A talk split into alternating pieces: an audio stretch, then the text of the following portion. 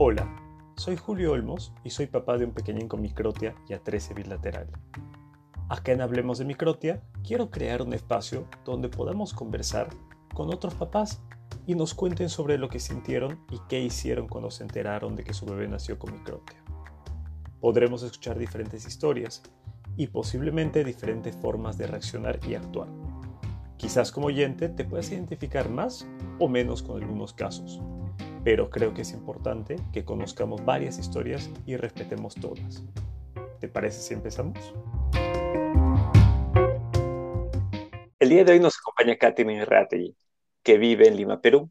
Ella es la mamá de Lucas, que es un bebé hermoso de nueve meses. Y sobre todo, ella es mi esposa. Como este es el primer capítulo, decidimos contar nuestra historia, en primera instancia, vista desde la perspectiva de Katy. Así que, bueno, vamos a arrancar. Katy, gracias por acompañarnos y aceptar compartir nuestra historia. Gracias a ti, Julito, por tenerme como primer episodio del podcast. Amor, mejor dicho, Katy. Cuéntame sobre nuestro caso, cuéntame sobre, sobre, sobre el caso nuestro, pero visto desde desde tu perspectiva de mamá. ¿Cuándo fue que te enteraste de que Lucas tenía microtia? Y otra, y otra cosa muy importante, ¿sabías que era la microtia antes de ese día? Eh, a ver, Lucas nació el 13 de julio del 2021 y eh, antes de eso, todos los nueve meses habíamos tenido un embarazo dentro de todo normal, o sea, con, con náuseas y lo normal de un embarazo, todo tranquilo. El día que nació, que fue el 13 de julio, los doctores eh, nos dijeron que había nacido con microtia. Y yo quedé en shock porque sinceramente nunca había escuchado nada sobre la palabra microtia, no entendía nada y no sabía qué había hecho mal. Y consulta, ¿qué fue lo que te dijo el doctor respecto a la microtia? ¿Qué se debía hacer? ¿Cuáles eran los próximos estudios que había que hacerle? Mm, ese, ese mismo día que Lucas nació, eh, la pediatra que lo recibió nos había dicho que nació con microtia y luego en el transcurso del día, eh, como te digo, yo estaba en shock, entró otro doctor a decirnos que iba a venir un otorrino a, a revisar a Lucas, y, pero que no que podía venir ese mismo día, iba a venir el día siguiente. Y de ahí cuando llegó el otorrino, eh, nos confirmó que Lucas tenía microtia bilateral y que no le podía hacer el tamizaje auditivo, que era algo que le hacían a todos los niños cuando nacen, que es una evaluación básicamente de cómo escuchan, pero es eh, a través de, de, estímulos del sonido. En este caso, como Lucas no tenía canal auditivo abierto, no le podían hacer ninguna evaluación. Nos dijeron que esperáramos tres meses para recién ahí hacerle los potenciales evocados, que era un examen donde íbamos a saber cuánto escuchaba Lucas.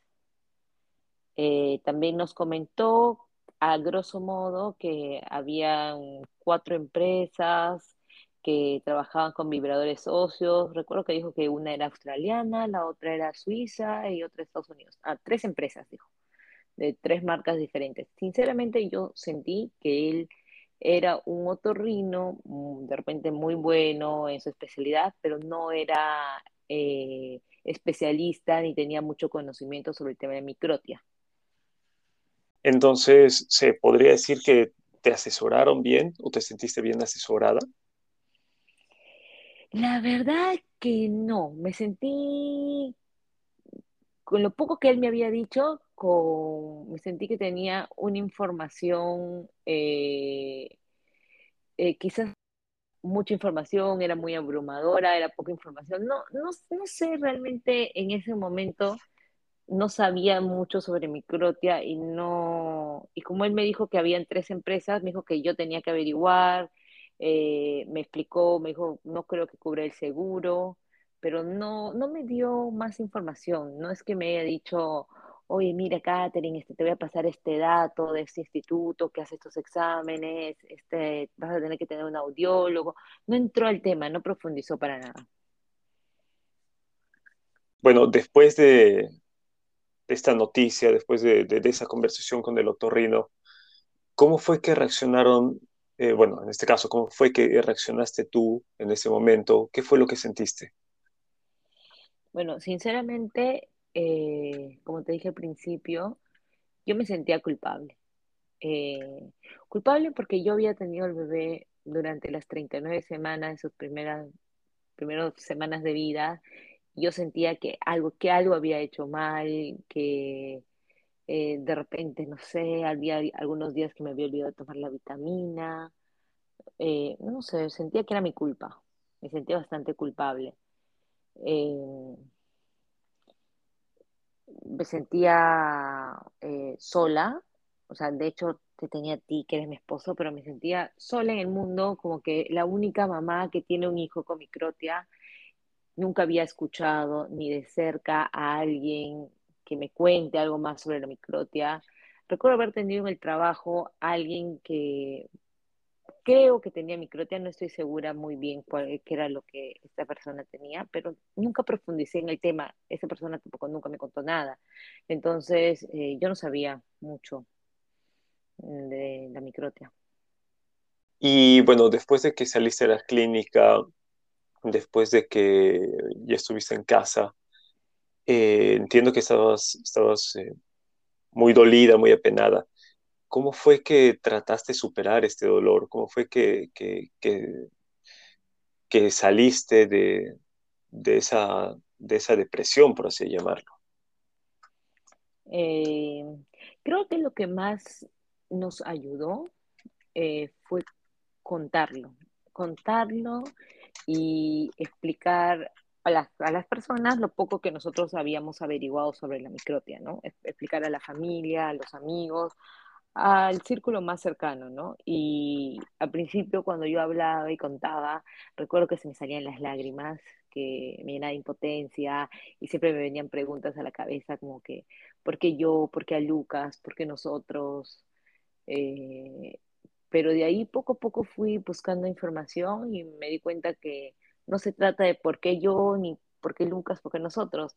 Es un, algo genético, algo que no estuvo dentro de, en nuestras manos evitarlo. Eh, y con el tiempo, en verdad, aprendí que no era, no era mi culpa y aprendí a estar súper agradecida por el niño maravilloso que tengo y que está sano.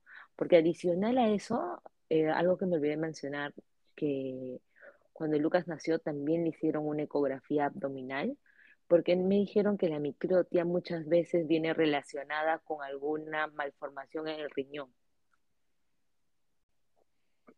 Una vez y bueno, Lucas estaba todo bien, ¿no? Eh, sobre esa evaluación. Qué bueno. Entonces, una vez que superaste eh, o que ya te empezaste a sentir mejor, empezaste a contar todo esto, ¿Qué pasos diste a la par o cuáles fueron tus siguientes pasos eh, que te permitieron averiguar más sobre, sobre, sobre, la sobre, perdón, sobre la microtia o sobre lo que podías hacer con Lucas a futuro? Eh, sinceramente, creo que las primeras cosas que hice fue contarle a diferentes amigos y, y seguir buscando en internet una amiga me comentó que tenía una, media hermana, que su bebé había tenido microtia y el niño tenía veintitantos años y ya iba a la universidad y estaba todo bien. Y ahí como que empecé a tener alguna luz de, de esperanza de que todo iba a estar bien, ¿no? Eh, esta persona nos puso en contacto con otra persona en México que tenía contactos con unos doctores que daban una charla sobre reconstrucción de, pabellón auricular. Y de ahí poco a poco eh, creo que entró más serenidad a la vida y empecé a revisar páginas de Instagram, de Facebook, grupos en Facebook, cosas en Google para saber qué era más, qué era la microtia, cómo te afectaba, cómo se podía tratar, qué alternativas habían de, vibradores óseos para que Lucas pueda escuchar.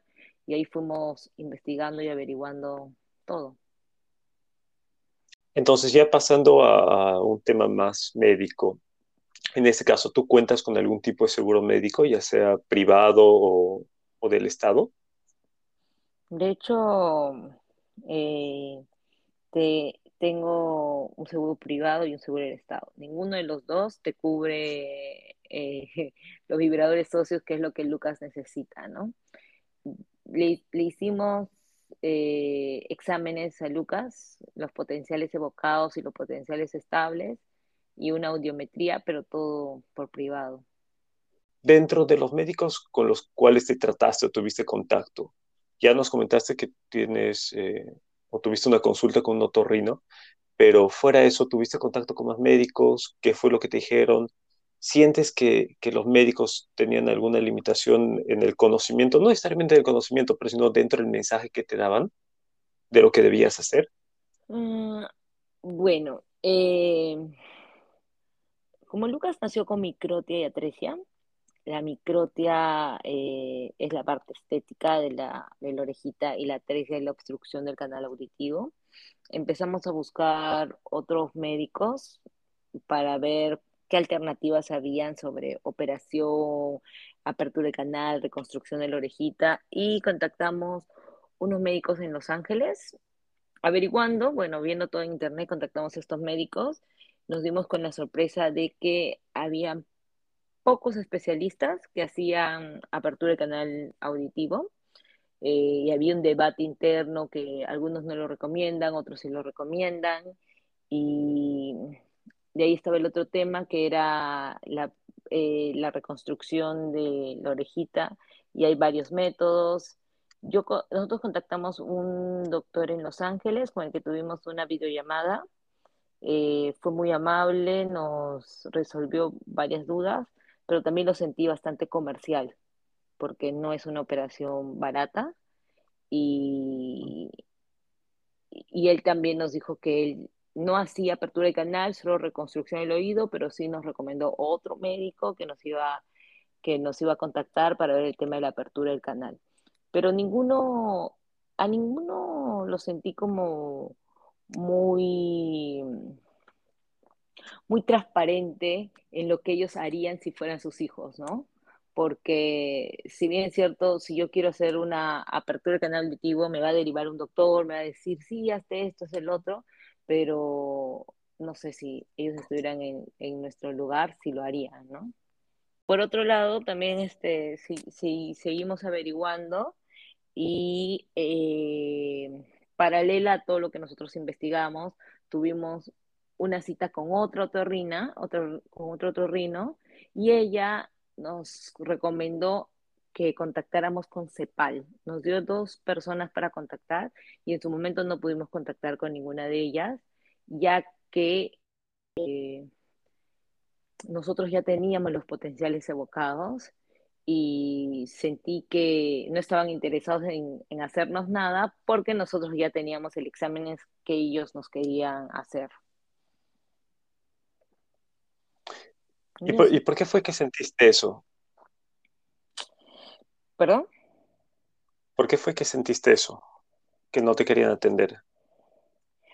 Ah, porque yo, con, yo contacté por teléfono y ellos me dijeron, ah, si tu bebé tiene microtia, tenemos que hacer los potenciales evocados. Y yo le dije, no, yo ya tengo ese examen. Y me dijo, ah, ya, pero entonces, ¿qué es lo que necesitas? Yo le escribí y dije, no, lo que yo quisiera es una asesoría para ver qué es lo que tengo que hacer en este caso, con quién voy, porque yo por mi lado también había estado buscando quién es el distribuidor de Cochlear, eh, quién es el distribuidor de otra marca de vibradores socios de Medel, y no, no llegaba con nadie porque eh, llamaba a estas chicas que son las representantes de las diferentes marcas y no me atendían, me decían ah, si quieres que te atiendan, ven mañana a las 5 de la mañana prácticamente. Yo, no, o sea, dame una cita y déjame organizarme. Y no, no, es que soy una provincia, no, no, me, no me daban ninguna cita, no concretaba nada. Y así fue como buscando cosas en Facebook, llegué a, a otro, otro, otra persona, otro especialista en microtia, que fue Microtia Latinoamérica, y ahí es donde le hicieron todo a Lucas, ¿no? Los potenciales estables y ahí compramos los vibradores socios. Entonces, bueno, por tu experiencia, porque entiendo que has estado buscando bastante, ¿Crees que la información cuando la buscabas en lo que se refiere a dispositivos que puedan ayudar a, Lucas a oír mejor, me refiero a vibradores óseos, ¿crees que en, en, tu ciudad, en Lima, existe información al respecto o, en verdad crees que hay, que hay que sumergirse demasiado para buscar, preguntar y prácticamente estar, eh, eh, estar rogando por, por atención en, en estos centros audiológicos? Eh, siento que en verdad no hay un soporte de ninguna marca, ninguna persona que, que realmente haya, me haya dado un buen servicio de asesoramiento con respecto a las marcas que manejan de vibradores socios, ¿no?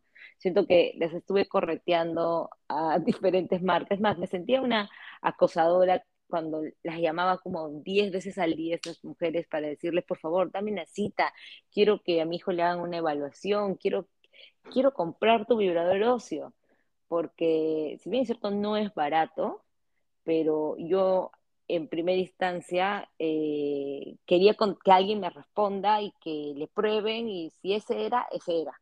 No, no estaba siendo exquisita de, ay, quiero revisar uno, quiero revisar la otra marca, no, yo creo que me fui a donde me, al que me contestó. ¿Y cómo fue tu, experiencia en ese? Con esa empresa que te, que, bueno, que te contestó.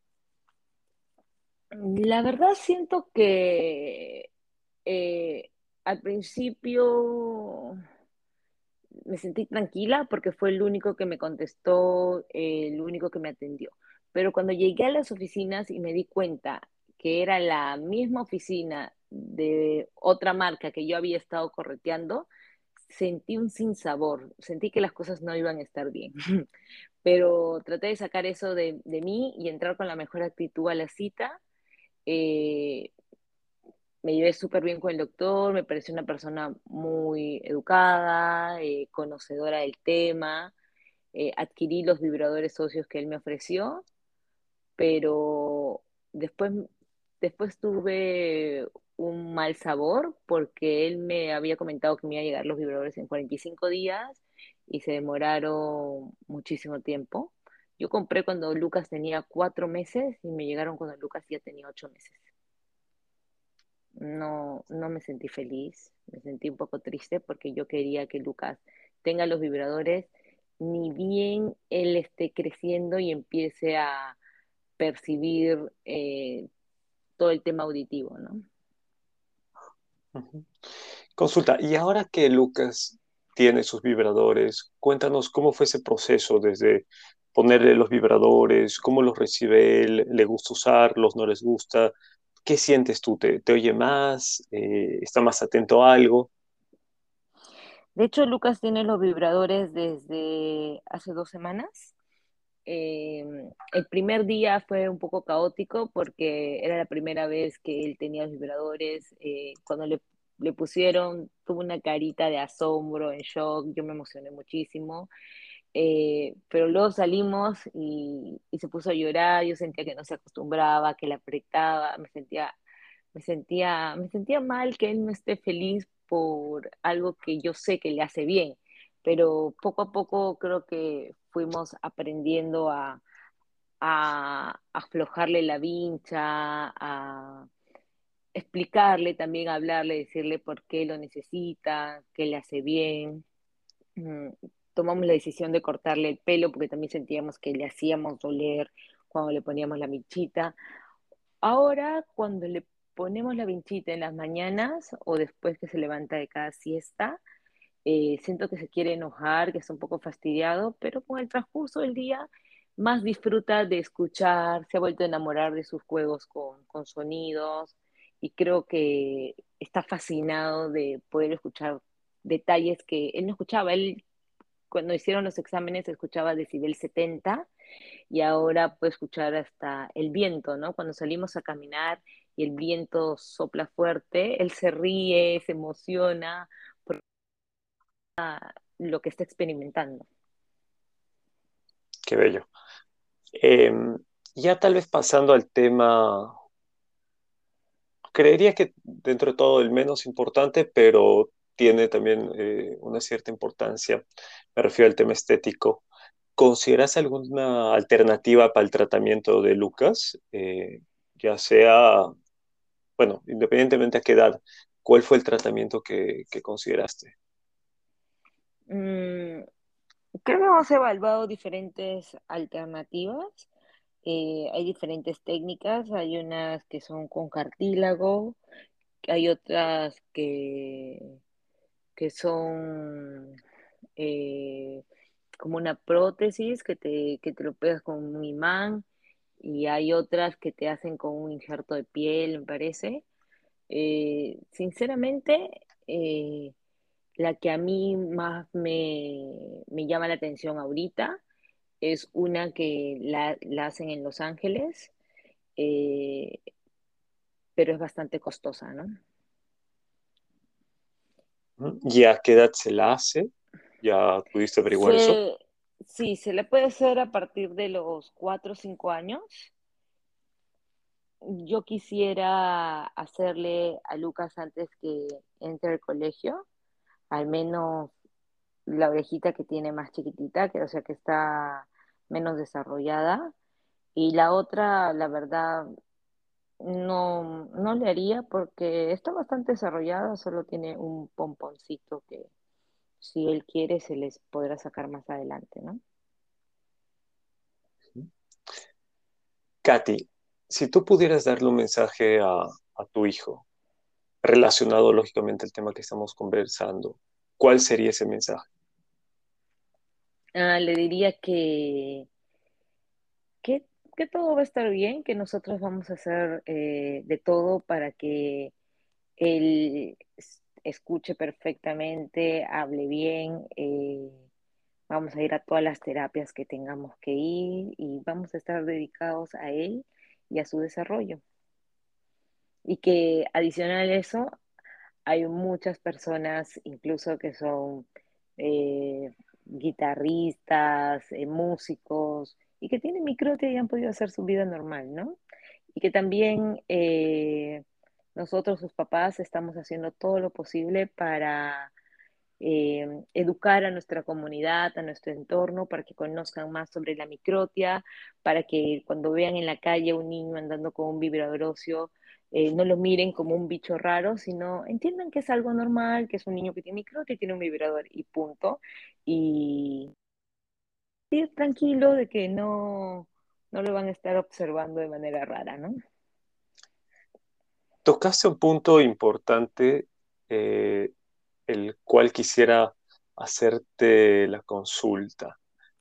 Em, mencionaste que quieres que vean a, tu pequeño de, la forma más normal posible, que no es ningún bicho raro por tener un vibrador óseo, por tener una oreja más grande que la otra. En este caso, Lucas, o mejor dicho, no Lucas, sino tú como madre, ¿ya te enfrentaste a alguna pregunta de una persona adulta o de un niño que te diga por qué tiene una oreja más pequeña que otra.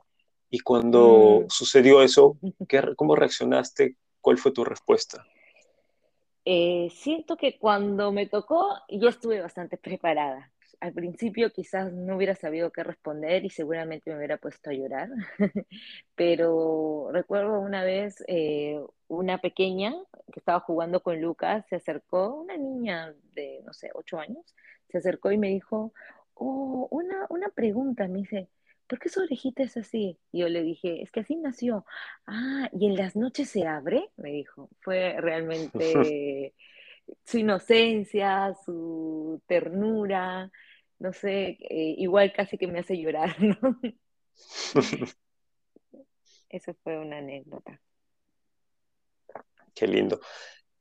Eh, Katy, si pudieras retroceder en el tiempo y encontrarte con, con, con la Catherine del día en que se entera o se enteró de que Lucas tenía microtia, ¿qué le dirías a esa Katy del pasado?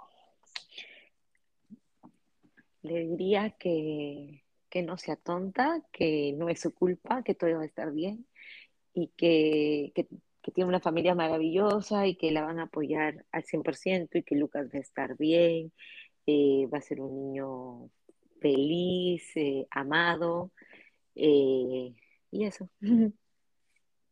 Katy, quiero agradecerte por tu tiempo y por compartir lo que viviste y sentiste durante todo este proceso. Sé que no fue fácil, eh, entiendo que es difícil, que es, que es un, dolor que, hay que llevarlo y hay que superarlo y demora días o semanas. Eh, pero bueno, nuevamente gracias por, por compartirlo con nosotros.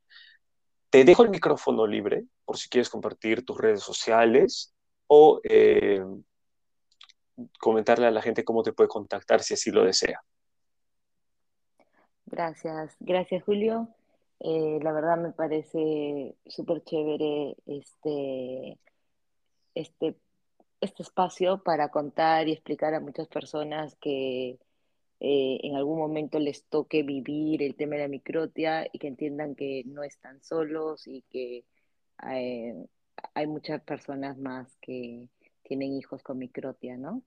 Eh, actualmente eh, tengo un Instagram que estoy como cat-reategui y en TikTok como cat, Catherine Reategui 1.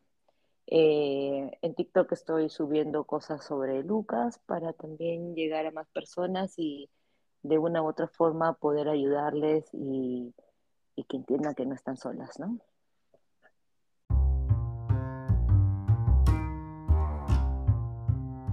Eso fue todo por hoy. En esta ocasión, junto a mi esposa, decidimos compartir parte de nuestra vivencia.